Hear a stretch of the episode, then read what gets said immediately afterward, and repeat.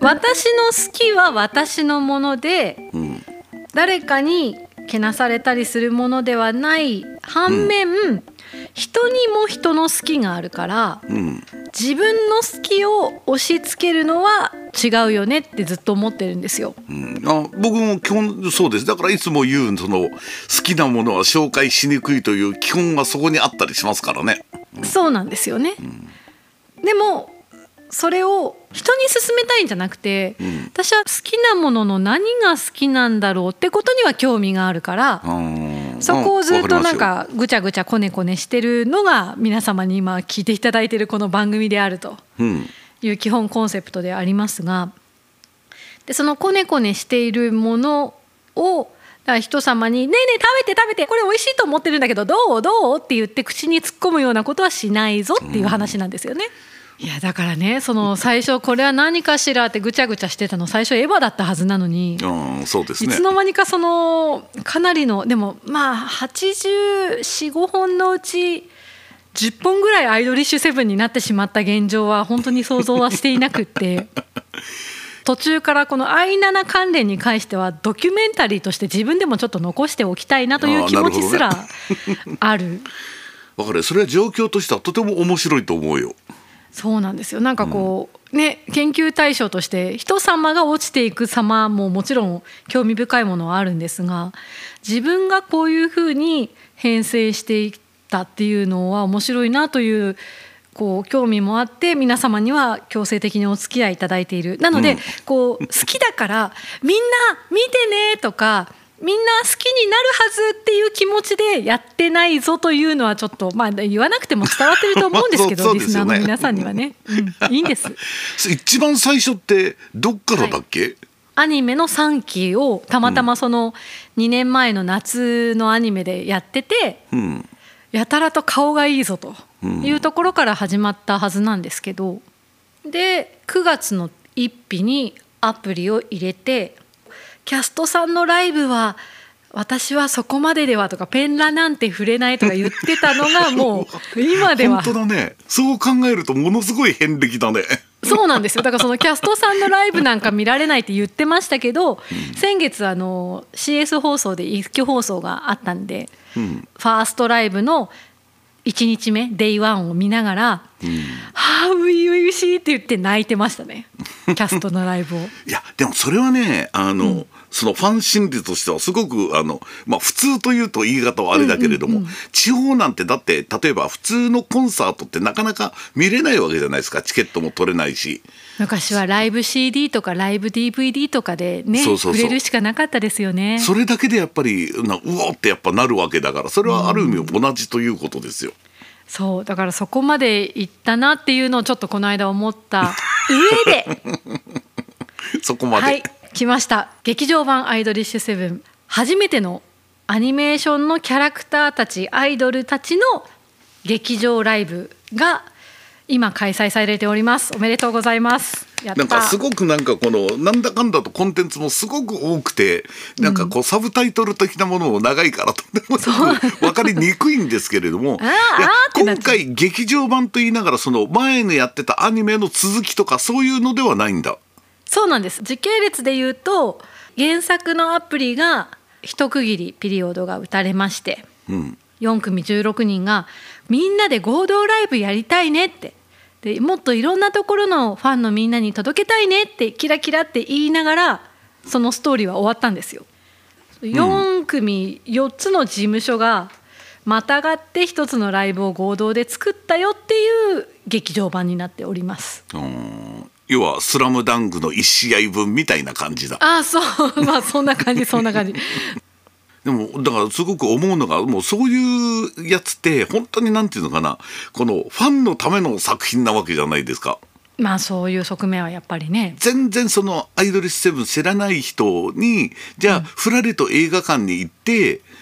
おっていう感じのものではないですからね。今日ちょっと時間空いたから何見ようかな。あああと20分でアイドリッシュセブンっていうのやるんだ。じゃあ見てみようかってことにはなかなかならない。そうですよね。それだったら「ガーディアン・オブ・ギャラクシー」とか「ワイルド・スピード」とか「マリオ」とか大体飛びますからね。いやでも見た感じその今ご紹介した話の流れとか全く知らなくても、うん、なんならもう4組の顔と名前が一致してないぐらいでも、うん、ライブとしてちょっと面白かったんじゃないかなっていう気がしているんですよ。いや私はもう分かってるからな。そうなんだよそうなんだよ。これがそのその物語を見て知ってる人は絶対にどうしてもこう楽しめるっていうのは間違いないんだけれども、ね、ゼロからだと何ともどうなのかな？もう私たちは普段はアプリの中ではこうマネージャーというかアイドリッシュセブンの事務所のマネージャーという立場でプレイをしてるんですけど、うん、今回はそのライブビューイングを見に行ってる客っていう形なんです。うんはいはいはい、じゃあ何にこんなに私は感動したかっていうと、うん、アプリの中ではプレイヤーとしてアイドルたちが舞台に登ってない姿、うん、ファンには見せられない例えばごたごたがあったとか、監禁されたとか、連れ去られたとか 喧嘩したとか。アイドルアニメなのか。そういうファンが見ていない裏側そうですよね。見てるわけですよ、私たちは普段。でそうじゃなくてステージの上でもうアイドル100%ファンさもする、ダンスもバッチリやるっていう様子を見て君たちそんなにかっこよかったのかっていうのがすごい一番の感想で。いやあのもちろんアプリやってますので、うん、ストーリーとキャラクターの描写がすごく魅力だって言われること多いし私もそう思ってるんですけど、うん、なので一人一人の、うん、この人はこういう人でこういうところがいいところとかこの人はメンバーが大好きだからこういう立ち回りするよねとかそういう理解はしてるはずなんですけど、うん、いざステージに立って知ってる曲をあのみんなでフォーメーション組んで踊った時にこんなキレキレなんだダンスとか、うん、性格こうなのにパフォーマンスはこうなんだとか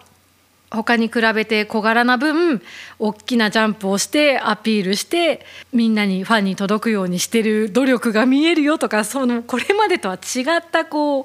魅力をたくさん見つけてしまいなるほどねそこにこう打ちのめされている感じがしてあれなんかみんなもう確かに箱推しだよとは言ってたものの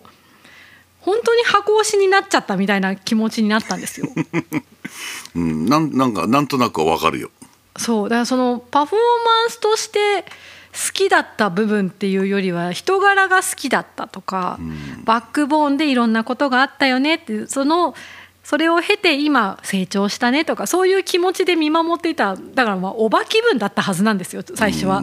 これまではね、ちょっとアイドル見てる気になりましたね今更、それぐらい 3DCG がすごくこう練られていてフル 3DCG で体の動きと顔の表情とカメラの捉え方とでしかもそれをライブを捉えるっていうこう、ね、特殊な状況でもありますけど、うん、そういうのを一つ一つ考えながら画面が作られていることを動いている人たちがいることにもう総合的に感動してしまい受け取ったものが大きすぎたなという気持ちになっております。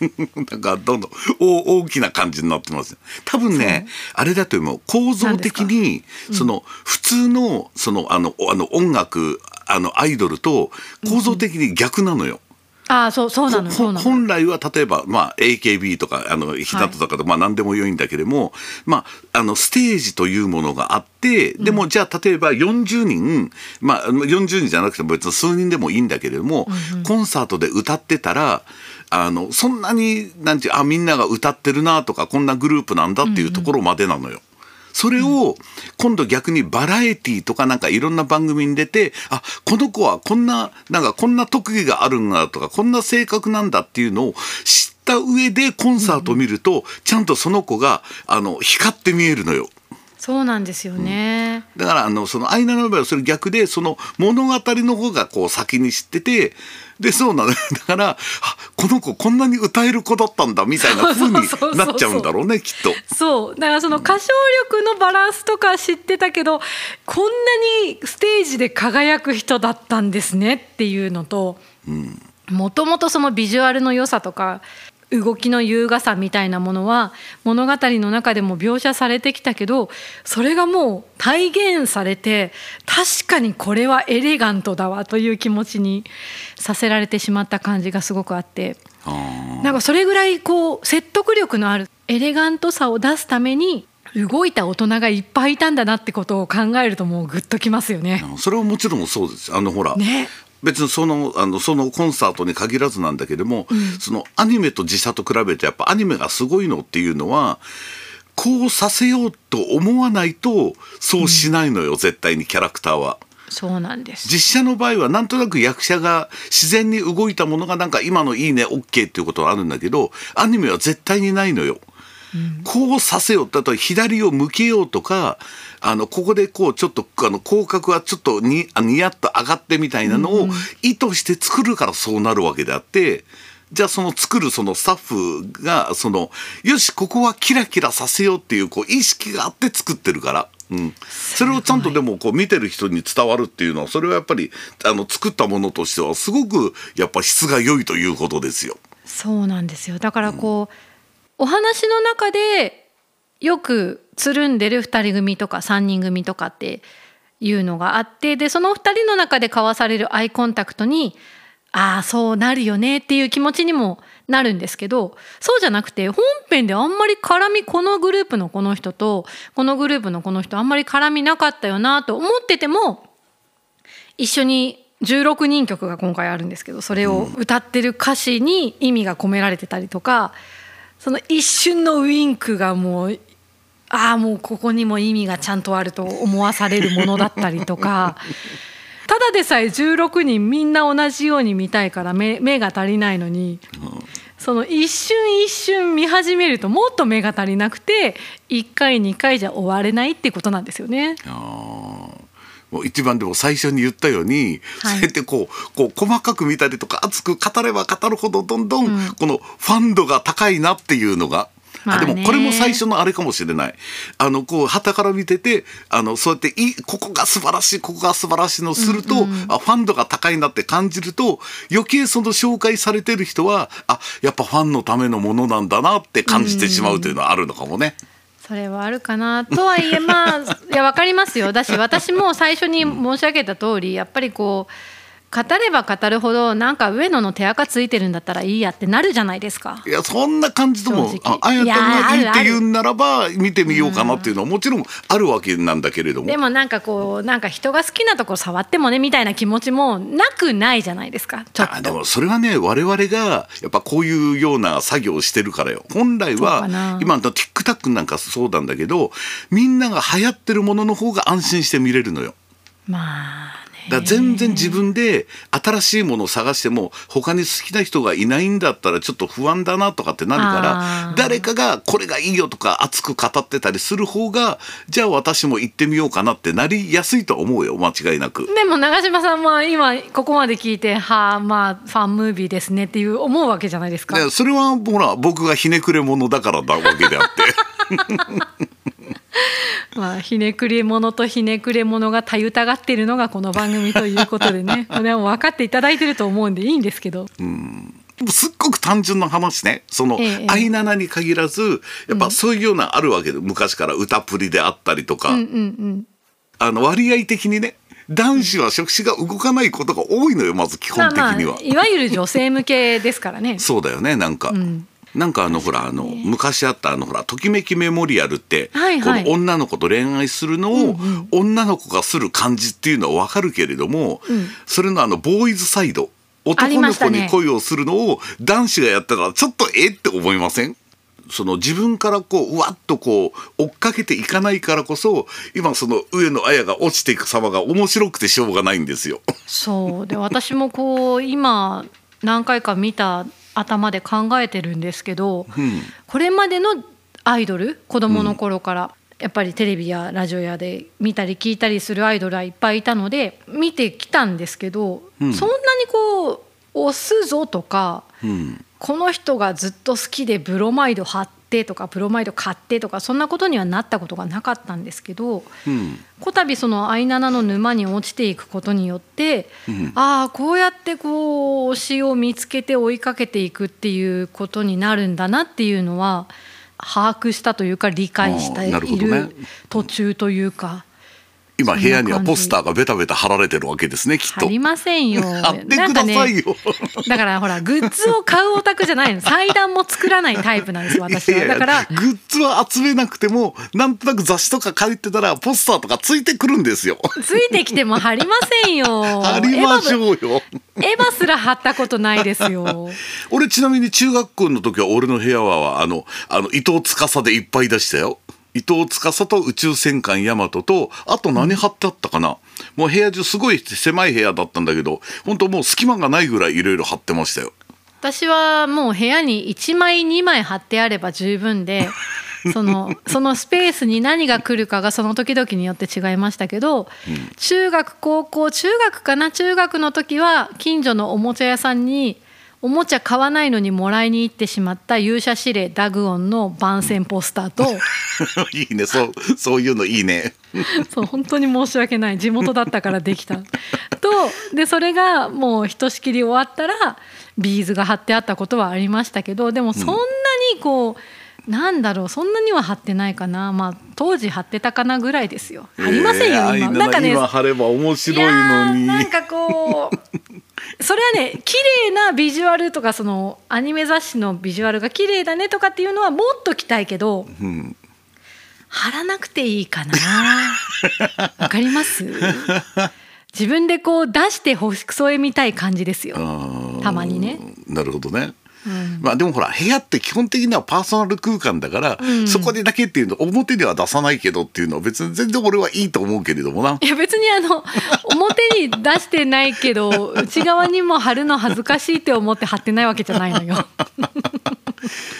なるほど。でもなんだろう、昔のそのほらまあ推し活って言われだしたのは最近なんだけれども、はい。昔のファンとねなんかちょっと俺微妙に違うような感じはするのよなんとなく。なんかこうそう推しを考える回もちょっと一回やりたくて。そうだよね。なんかその推しという言葉を自分たちでちょっと使えそう先週もちょっとなんかゴニョゴニョしたじゃないですか。うん。私の現場とあなたの現場がみたいなことを言った時に、推しなのかあそうなのかみたいなことになるじゃないですか。うん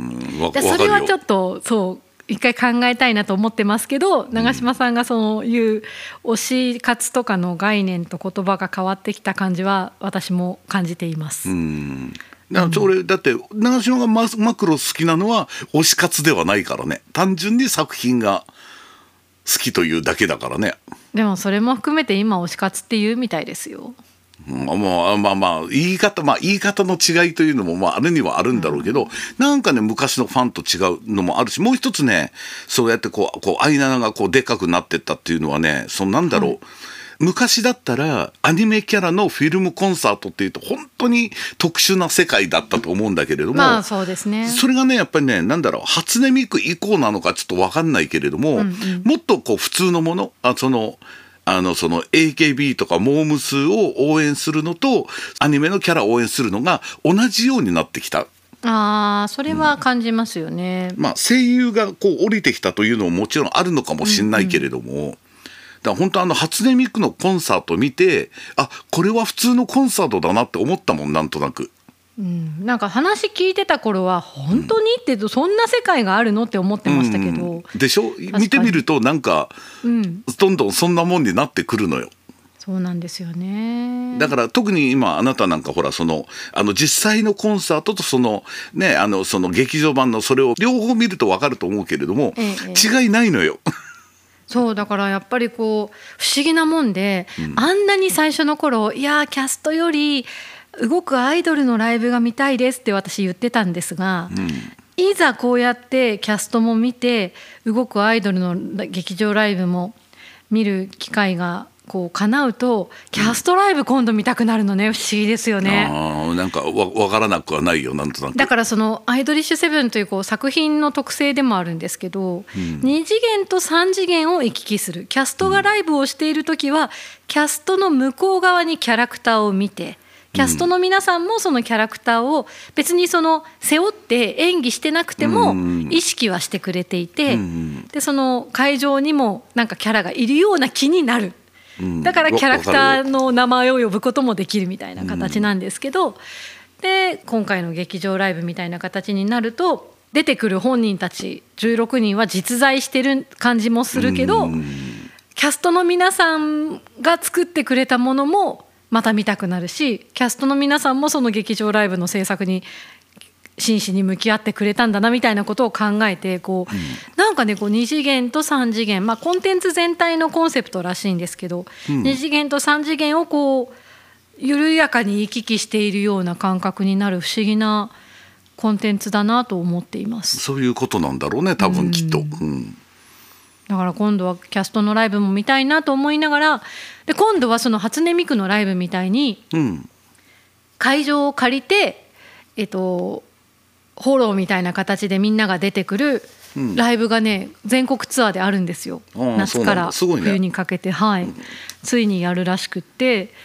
でそういうのにも展開していくのでこれからまたどうなっていくのかなっていうのが楽しみではあるんですけどね。まあどままだしばらくは続きそうな気がするからねなんとなく。そうですね7周年でちょっと一区切りと思ったら。いやそれはすごくいいちょっと言い方はよくないけれども、うんうん、今これだけファンがいるんだったらそのまま手放すのはとてももったいないよやっぱり。本当にそうなんですよ、うん、そうしてくださいという気持ち。少しずつこうやっぱり新しいコンテンツが出るとちょっとずつファンが離れてってっていうんだったらまあそれはそれでしょうがないけれども、うんうん、まあ、今ある意味あの絶頂期とも言えなくもないわけですからね、まあ、そうですね。だからここまでこう大々的に展開していろんなタイアップがあってとかっていう忙しいは忙しいし情報も多すぎるんですけど、うん、多分こんなお祭りは多分毎年できるようなことじゃないと思うので。うんうん、特別な節目なんだなっていうのもちょっと感じてますよね。うん。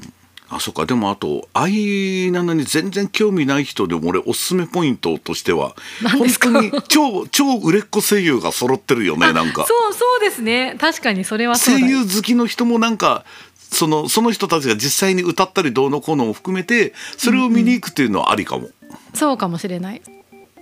そういう作り方に下支えされてるんだなっていう気はすごくしますよね。なるほどね。うん。はいよかった。